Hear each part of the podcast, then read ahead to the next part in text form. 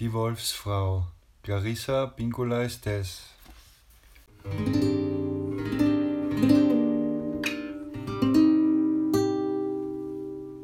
Zehntes Kapitel. Klare Gewässer, die Schöpferkraft nähern.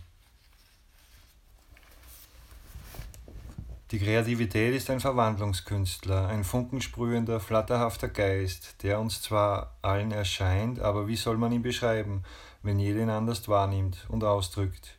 Schreiben, malen, eine Universität bauen. Ja, das ist kreativ, aber ist es auch ein gut gebügelter Hemdkragen oder ein von Blumen gesäumter Gartenweg ein Beweis für Kreativität? Ja. Ist es kreativ, wenn man ein Kind großzieht oder einer vom Krieg verwüsteten Nation beim Wiederaufbau behilflich ist? Ist es kreativ, wenn man das Blatt einer Topfpflanze mit Einfühlungsvermögen berührt oder eine Ehe wie einen Orchideengarten pflegt? Ja, absolut. Die Suche nach verborgenen psychischen Goldstücken, das Tapezieren einer kahlen Wand, eine selbstgenähte blaue Gardine, all das und unendlich viel mehr entspringt dem Strom der Schöpferkraft, dem Rio Avajo Rio, von dessen Fluten wir unentwegt durch das Leben getragen werden.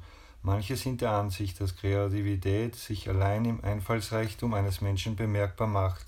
Andere lassen nur die Taten und die sichtbaren Endprodukte als wahre Kreativität gelten. Wenn man mich fragt, ist Kreativität gleichbedeutend mit simplen, sich von Natur aus verströmendem Sein. Kreativität als solche hat nichts mit Virtuosität zu tun, nichts mit dem Grad der Meisterschaft auf irgendeinem Gebiet. Sie ist das unaufhörliche, strömende Sein schlechthin, das manchmal nicht anders kann, als überzuschwappen und sich in Form von schöpferischen Akten auf die Umgebung zu ergießen. Dann spricht man von Liebe zu irgendetwas. Denn das Überquellen des simplen Seins wird als liebevolle Hinwendung empfunden, als Liebe zu einem Lebewesen, einer Idee, einem Land. Schöpferische Kräfte überfluten unser psychisches Terrain, um sich dann in den bereits vorhandenen Kanälen fortzubewegen. Was auch immer an natürlichen Wasserstraßen von Anfang an in uns angelegt war oder was wir durch eigene Arbeit freigeschaufelt haben, wird von Schöpferkraft überschwemmt. Wir müssen die Kanäle und Flussbetten in uns nicht auffüllen, wir müssen sie nur haben oder anlegen. Sobald der untergründige Fluss ein paar geeignete Kanäle gefunden und sich in der Psyche verzweigt hat, steigt und fällt die schöpferische Energie, wie das Wasser in jedem Fluss. In Zyklen werden Dinge geschaffen und vollendet, woraufhin der Schaffensrausch nachlässt, abstirbt und neu entsteht.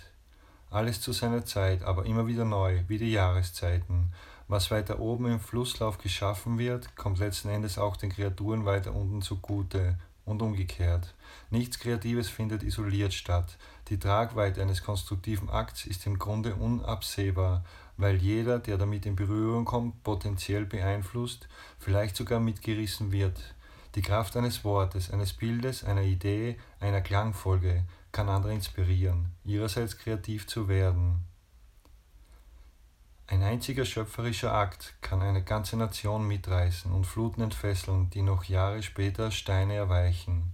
Die Kreativität einer Frau ist das Kostbarste, was sie hat, denn sie ist wie Nahrung, die einerseits ausgegeben und an andere verteilt wird, aber zugleich auch sie selbst innerlich nährt und bereichert psychisch, spirituell, gedanklich, gefühlsmäßig und auch ökonomisch. Im Idealfall werden keine Staudämme gegen den Fluss der Schöpferkraft gebaut und es finden auch keine Sabotageakte statt, die den Strom zum Versiegen bringen. Alles Kreative entspringt eindeutig einem Strömen in uns, das in Wellen steigt und fällt und unaufhaltsam fortläuft, im Gegensatz zu etwas, das darauf wartet, irgendwann entdeckt zu werden. Insofern kann niemand seiner Kreativität verlieren, denn dieser untergründige Strom des Seins staut sich vor den Blockaden, die wir in Form von Selbstzweifeln und Negativität in seinen Weg legen, und steigt immer höher und höher, bis der Stau das Hindernis aufweicht und überrollt. Nur wenn wir den Strom jeden Tag neue Hindernisse in den Weg bauen, seine Fluten in Tümpeln versanden lassen und seine Wasser mit negativen Gedanken verseuchen, ist es möglich, seiner Energie Einhalt zu gebieten. Der Schaffensstrom der wilden Frau versorgt uns mit allem, was wir brauchen, denn sobald sie in uns einströmt, sind wir im Fluss. dann fließt alles, dann wächst und gedeiht alles, was wir innerlich ausbrüten oder tun. Wenn die Öffnung zur wilden Frau von negativen Komplexen der Gesellschaft oder von Personen in unserer unmittelbaren Umgebung blockiert wird, dann wird der nährende Energiefluss blockiert und das sollte man nicht auf die leichte Schulter nehmen. Der Verlust der strömenden Schöpferkraft stellt eine psychologische und geistige Krise dar. Es gibt auch noch andere, heimtückischere Möglichkeiten. Es kann sein, dass man die Talente eines anderen und oder den scheinbaren Vorteil und Gewinn, den ein anderer daraus zieht, so sehr bewundert, dass man ein Experte in der Kunst der Verstellung wird und sich leider damit zufrieden gibt, eine mittelmäßige Ausgabe des anderen zu sein, statt die eigenen Talente so weit auszubilden, bis man ihre letzten und oft erschreckenden Grenzen erreicht. Vielleicht ist man zur Gefangenen einer allzu großen Faszination oder Heldenverehrung geworden und hat keine Ahnung, wie man seine eigenen ganz persönlichen Talente nutzen soll. Vielleicht hat man Angst, denn das Wasser ist tief und die Nacht finster und der Weg lang. Genau das sind die richtigen Bedingungen für die Entwicklung der eigenen, ganz persönlichen und kostbaren Talente. Ein verseuchter Fluss in der Außenwelt wird als Umweltkatastrophe bezeichnet. Zu Recht, weil unzählige Lebewesen direkt oder indirekt davon betroffen sind. Sämtliche Lebewesen im Fluss, der Baumbestand am Ufer, alle Menschen, Pflanzen und Tiere, die von der Reinheit des Gewässers abhängig sind.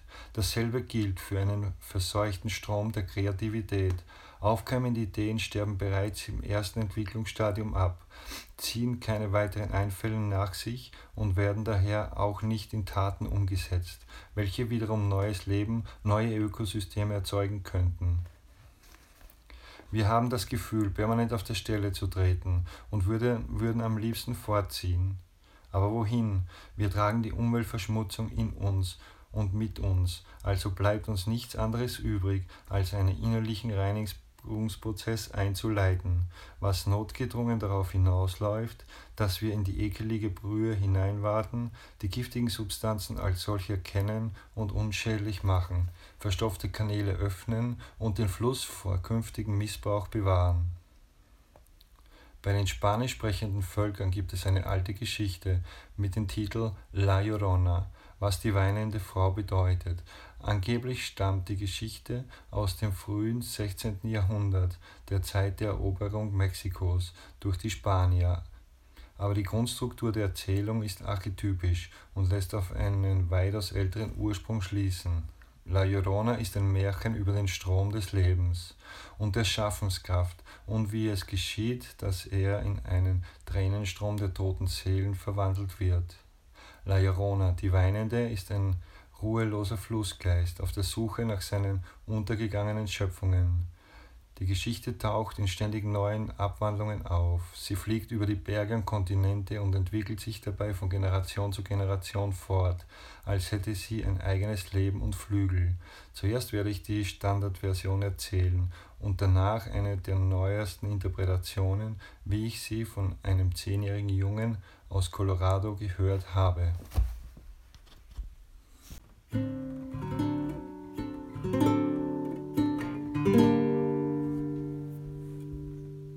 La Llorona.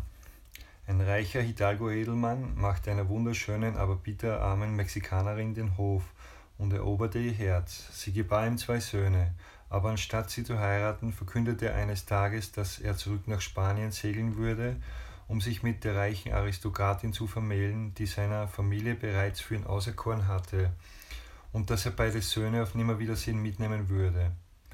Die Verschmähte gebärdete sich wie die Frauen in griechischen Tragödien. Sie zerkratzte dem Treulosen das Gesicht, zerriss ihr Gewand, kämpfte wie eine Löwin um ihre Jungen.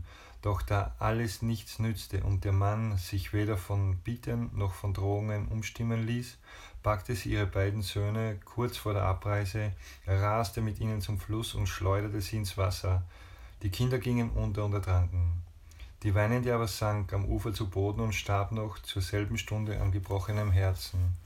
Der Edelmann segelte nach Spanien zurück, um die reiche Frau zu heiraten, aber La Llorona stieg in den Himmel auf.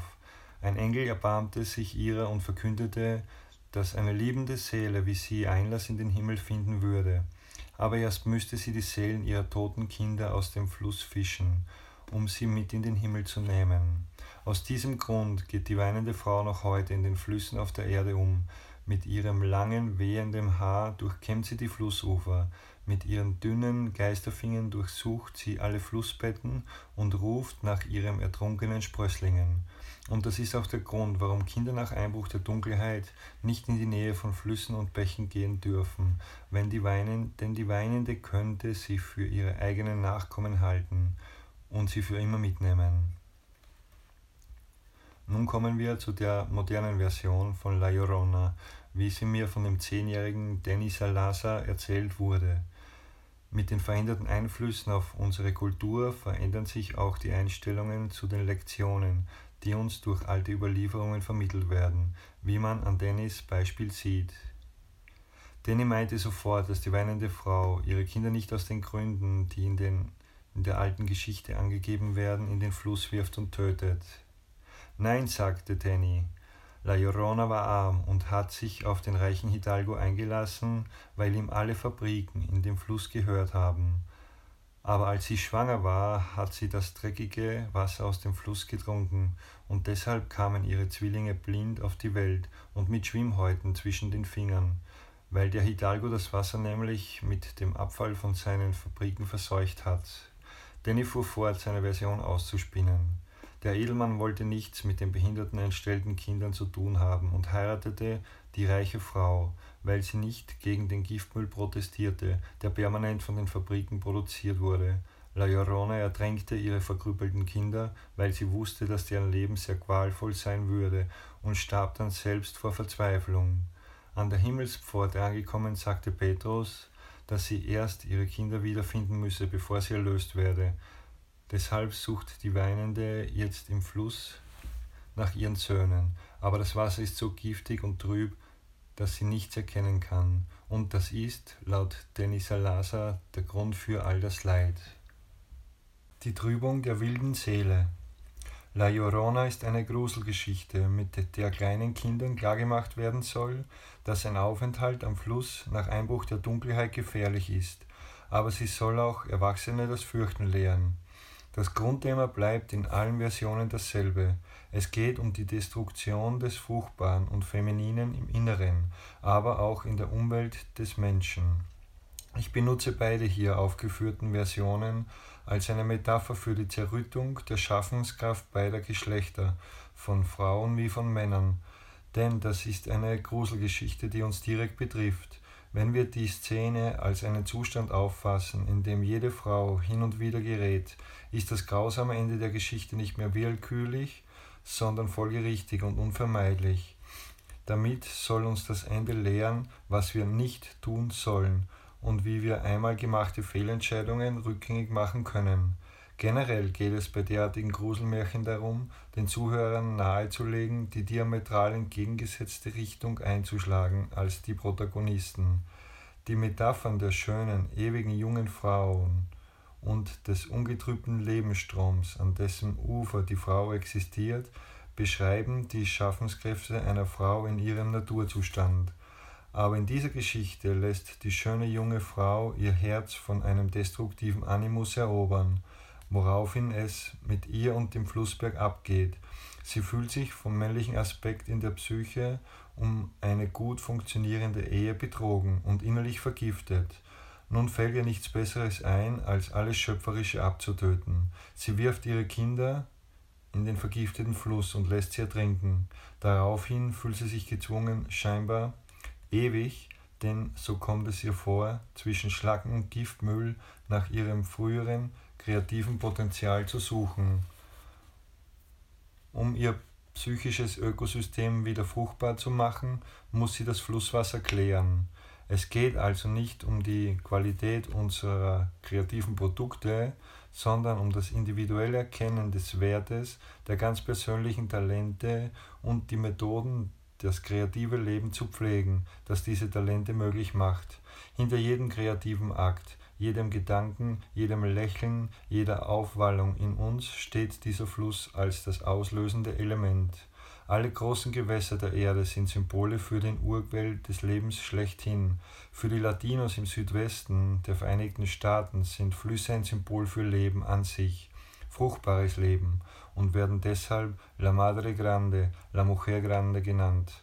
Die große Frau, deren Wasser nicht nur das Land, sondern auch die Frauen am Flussufer fruchtbar macht. Selbst dem Rio Grande wird Weiblichkeit nachgesagt, trotz seines männlichen Namens. Wenn man die Leute danach fragt, lachen viele und sagen, wie kann ein Fluss etwas anderes sein als la dulce acequia, der süße Schlitz zwischen den Schenkeln der Erde, aus dem das Leben selbst hervorquillt. Ein ungetrübter Fluss der Schaffenskraft lässt uns sprudeln, überschäumen, empfängnisbereit und offen sein. Eine Frau spürt eine Idee wellenartig in sich aufsteigen und lässt sich dann erregt und inspiriert davon fortschwemmen zu einem auch äußerlich sichtbaren Sprudeln bewegen. Auf diese Weise fühlen Frauen sich erfüllt, seelisch befriedigt. Das ist der Grundzustand, in dem La Llorona sich befunden hat, bevor ihr Wasser getrübt wurde. Wenn der Schaffensstrom von egoistischen Gedanken und Gefühlen getrübt wird oder von dem Verlangen nach Dingen, die keinen bleibenden Seelenwert haben, geht es uns wie der verzweifelten Mexikanerin in der Geschichte. Und wenn die Umwelt das schöpferische Tun einer Frau abwertet oder als nutz- und wertlos bezeichnet, wenn es heißt, dass die Frau doch endlich mit ihren sinnlosen Versuchen aufhören soll, alle Arten von versandeten Dümpeln in Bewegung zu setzen, dann wird Giftmüll in ihren Fluss gekippt. Das ist eine Umweltverschmutzung der reinen, sich verströmenden Psyche. Man muss den egoistischen Strömungen in der Psyche einen gewissen Spielraum lassen, was normalerweise auch kein Problem ist weil sich der Fluss bis zu einem bestimmten Grade selbst reinigen kann. Problematisch wird die Sache, wenn die egoistischen Ziele und negativen Gedanken eines Teilaspekts der Psyche bedenkenlos ausgekippt und fortgespült werden, denn so wird alles Keimende und auch das ungeborene Potenzial im Fluss verseucht, aber auch schon halb herangewachsenes und altehrwürdiges werden sich mit der Zeit davon angefressen und zersetzt. Wer seelenlose Ansichten in rauen Mengen fabriziert, schüttet Giftmüll in seinen Lebensfluss und tötet die naturgegebenen kreativen Impulse ab. Das Gift im Fluss. Das Thema der Umweltverseuchung oder Verschandelung wird in vielen Mythen und Geschichten behandelt. Vor kurzem wurden zwei Geschichten von Marcel Bagnol verfilmt und mit internationalen Preisen ausgezeichnet. In Champ de Florette und Man on the Spring versiegeln zwei Männer einen Brunnen, um einer jungen kreativen Bauernfamilie die Wasserzufuhr abzuschneiden und sich das Land selbst anzueignen. Das Sinnbild ist eindeutig. Gewissenloser Egoismus vertreibt das Kreative von seiner blühenden, durch harte Arbeit fruchtbar gemachten Land und treibt es finanziell, aber auch seelisch in den Ruin. Wenn der Kreativitätsfluss einer Frau zugeschüttet oder vergiftet wird, verliert sie in den meisten Fällen zunächst einmal ihre Vitalität. Sie fühlt sich ausgelaugt und unter Umständen nicht mehr imstande, mit den täglichen Anforderungen des Lebens da draußen fertig zu werden. Nun gibt es auch Zeiten, in denen der natürliche Kreativitätsfluss für eine Weile versickert und unterirdisch weiterströmt. Das ist etwas völlig anderes, denn dabei entwickelt sich dennoch etwas weiter. Wir brüten etwas aus. Das ist etwas vollkommen anderes als eine geistig-seelische Krise. Im Verlauf eines natürlichen Schaffenszyklus kann man Phasen der Ratlosigkeit und Ungeduldigkeit durchlaufen, aber man hat nie das Gefühl, dass die wilde Seele am Ersticken ist. Wir können den Unterschied bemerken, indem wir unsere Erwartungen unter die Lupe nehmen. Selbst wenn die Schaffenskräfte mit langwierigen Ausbrütungsarbeiten beschäftigt und daher momentan nicht verfügbar sind, sehen wir dem Ergebnis erwartungsfroh entgegen, weil wir die Bewegungen des neuen Lebens und den Sumdon der Energiearbeit in uns spüren. Wir fühlen uns nicht verzweifelt, es gibt kein Stochern und Fuchteln. Wenn die Schaffenskräfte versiegen, weil der Brunnen auf irgendeine Weise verseucht wurde, fühlen wir uns genau wie ein sterbender Fluss, energielos entkräftet, dann fließt uns nichts mehr von der Hand oder der Zunge, dann wallt nichts in uns sich auf, das neuen Ufern entgegenströmen könnte. Wir sind dickflüssig und stinkig, unsere untergründigen Schatztruhen verkrusten und faulen zwischen den Abfällen dahin. Alles fühlt sich trübe und auf eine unbestimmte schleichende Weise sinnlos an.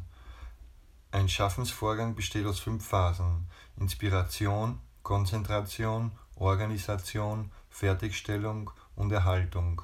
Frauen, die den Zugang zu einer oder mehreren dieser Phasen verloren haben, verkünden, dass ihnen nichts Neues einfällt und dass sie keine nützlichen Beiträge mehr zu irgendetwas leisten können. Sie lassen sich ablenken, meistens von schnelllebigen Liebensaffären, Zerstreuungen, Vergnügungen oder zu viel Arbeit, oft auch vor der Angst vor dem Versagen.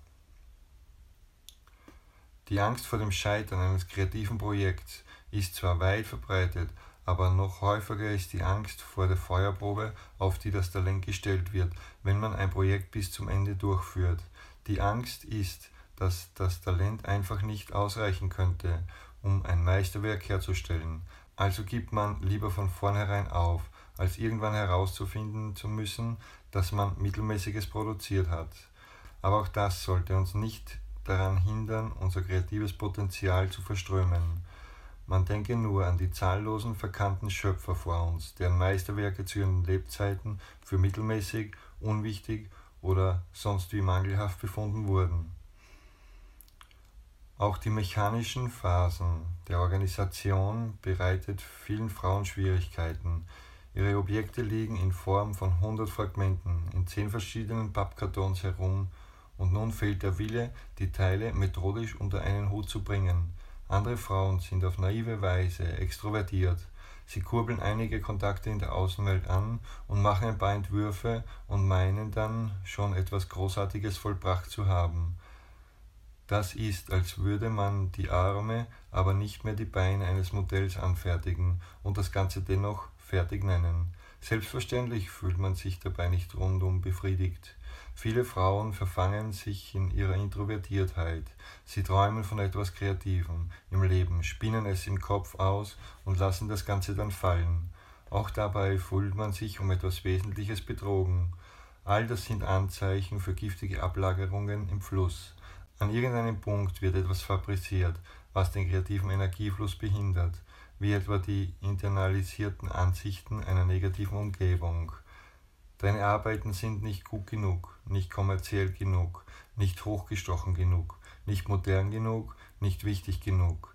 Was du machst, ist zu simpel, zu unverständlich, zu groß angelegt, zu amateurhaft. Du brauchst zu lange, die Herstellung deiner Sachen ist unrentabel.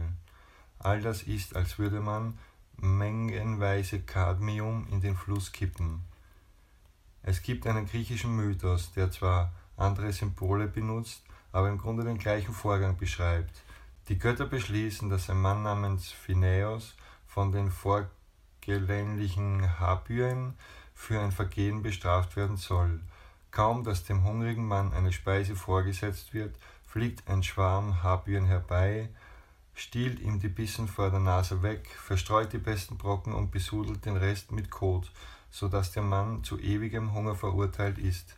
Diese Art der Beschmutzung kann von negativen Komplexen verursacht werden, die ihre einzige Existenzberechtigung darin sehen, alles nahrhaft in der Psyche so schnell wie möglich ungenießbar zu machen. Das ist eine uralte Gruselgeschichte, die uns bekannt vorkommen dürfte. Das sogenannte Habyen-Syndrom äußert sich in Form von abwertenden inneren Dialogen, bei denen die eigenen Talente, Vorgehensweisen und Werke verunglimpflicht werden. Die Frau hat einen Einfall, und schon kommt ein Schwarm Habüren aus dem Hinterhalt geschossen, um ihn zu verunreinigen. Die Frau sagt, ich möchte diese Arbeit bis zum September fertigstellen. Die Habüren kreischen, Quatsch, mach dich doch nicht lächerlich, das schaffst du nie, und außerdem hast du sowieso nichts zu sagen und der Welt zu geben. Lasst euch nicht täuschen, das ist Habürendreck und sonst gar nichts. Auch Ausreden sind Gift im Fluss. Ich habe nicht die Zeit, nicht das Geld. Ich kann erst anfangen, wenn mir die teuersten Instrumente der Welt dafür zur Verfügung stehen. Ich brauche erst noch ein paar Jahre Übung. Jetzt im Moment fühle ich mich nicht danach. Die Atmosphäre ist nicht geeignet. Ich bin noch nicht reif dafür. Mein Mann, meine Kinder, die Katze, das Pferd beanspruchen mich zu sehr. Ich brauche erst noch und so weiter.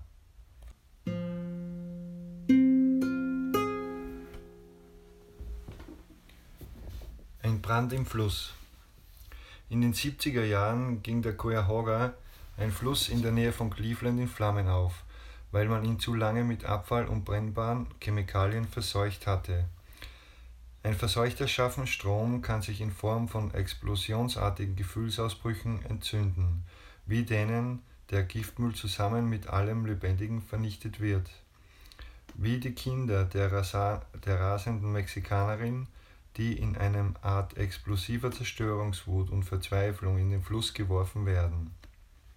Der kumulative Effekt einer Reihe von negativen Komplexen, die ihren Giftmüll alle gleichzeitig in den Strom kippen, kann enormen Schaden anrichten. Negative Komplexe machen sich auf die eben beschriebene Habyenweise bemerkbar, aber sie halten noch eine andere Trumpfkarte in der Hand, und diese besteht in der vermeintlich unumstößlichen Ansicht, dass dem Menschen nichts geschenkt wird. Das bedeutet, dass wir immer hart arbeiten müssen, dass wir Dinge tun müssen, die uns zu Tode erschöpfen und uns die Zeit für alles Kreative rauben. Es bedeutet, dass keinem Menschen etwas zufällt, weil ihm nichts Imaginatives eingegeben wird, das mit Leichtigkeit durchgeführt werden kann. Wir müssen uns abrackern, während die negativen Komplexe verkünden. Na gut, später dann, irgendwann in der Zukunft, kannst du kreativ sein und tun, was du viel lieber tun würdest. Alles leere Versprechungen. Die trickreichen Komplexe haben nicht die geringste Absicht, uns eines Tages von der Leine zu lassen.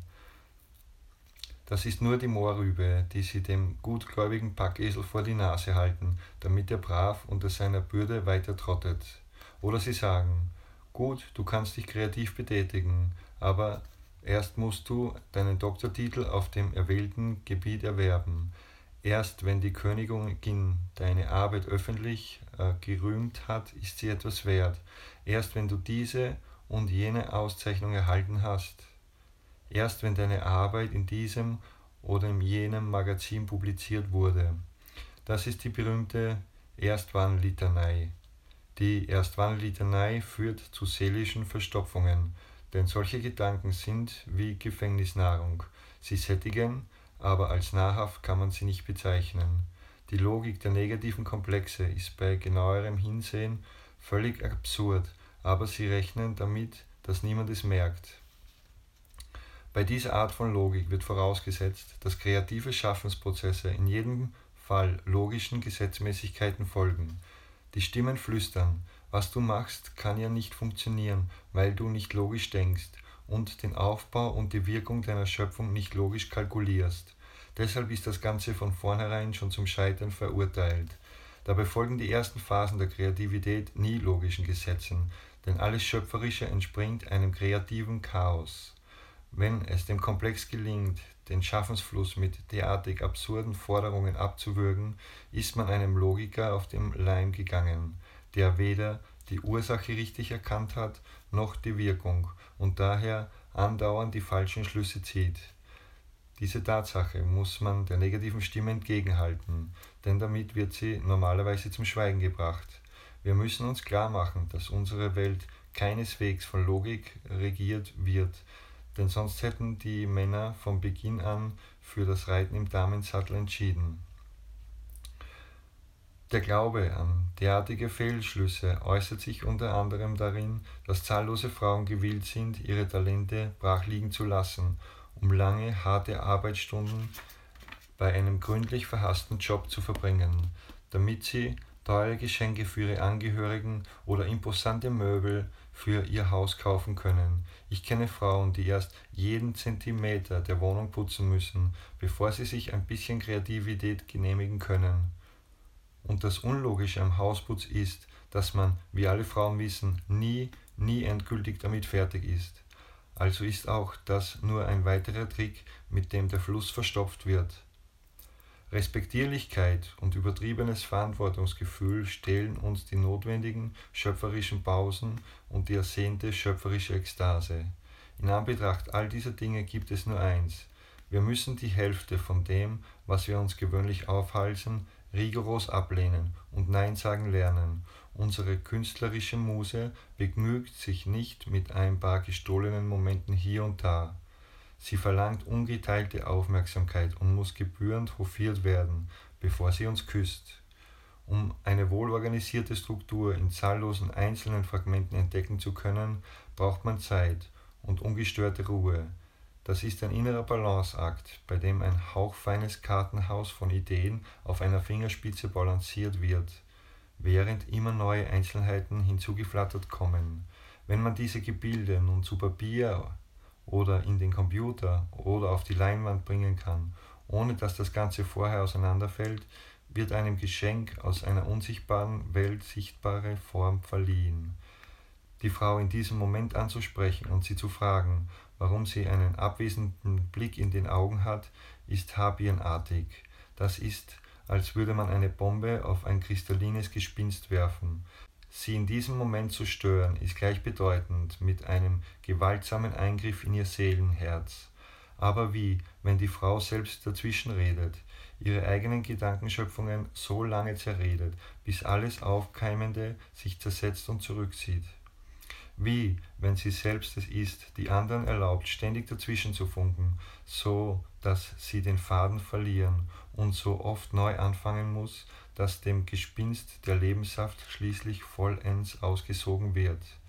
In solchen Fällen spricht man von einem unterentwickelten oder verwundeten Animus. Der Animus ist, wie vorher bereits erklärt wurde, die männliche Kraft, die in jeder Frau existiert. In der Geschichte von La Llorona wird der Animus von dem Edelmann repräsentiert, der der weiblichen Energie seine Unterstützung vorenthält und sie damit zu einem Kampf um ihre nackte Existenz zwingt, für den die feminine Energie schlecht gerüstet ist. Ein gesunder, gut integrierter Animus fungiert als Aufpasser, Organisator und Beschützer der femininen Psyche. Aber in dieser Geschichte ist er einseitig, will er die Frau sitzen lassen, ihre Kinder entführen und das Leben der Psyche dominieren. Wenn ein bösartiger Animus eine solche Macht gewinnt, kann es geschehen, dass eine Frau die eigene Arbeit schlecht macht oder in das andere Extrem verfällt und versucht, gute Arbeit nur vorzutäuschen, woraufhin sie die eigene Schöpferkraft destruktiv gegen sich selbst richtet und ihre Kinder, die kreativen Impulse tötet. Die Hindus nennen die männliche Urkraft in allen Lebewesen Shiva und ihren weiblichen Gegenpol Shakti. Shakti ist strömende Lebensenergie schlechthin, aus der Shiva das zielgerichtete Aktions- und Durchsetzungsprinzip die Kraft bezieht, in der Welt aktiv zu werden. Um es mit den Metaphern der Geschichte von La Llorona auszudrücken, der Animus von La Llorona will sich von der strömenden Lebensenergie abspalten, um eine vorteilhaftere Ehe mit einer egoistischen Gedankenkonstruktion einzugehen. Damit sorgt er für ein einen Zweikampf in der Psyche und verhindert, dass etwas Kreatives entstehen kann. Der Animus ist im Prinzip der Hüter des Flusses. Zu seinen Aufgaben gehört es, die Klarheit eines ungehindert fließenden Schaffensstrom wohlbehalten nach außen zu tragen. Um zu verstehen, auf welche Weise der negative Animus die Kreativität einer Frau abtötet und was sie dagegen tun kann, müssen wir diesen Aspekt der Psyche jeder Frau näher untersuchen.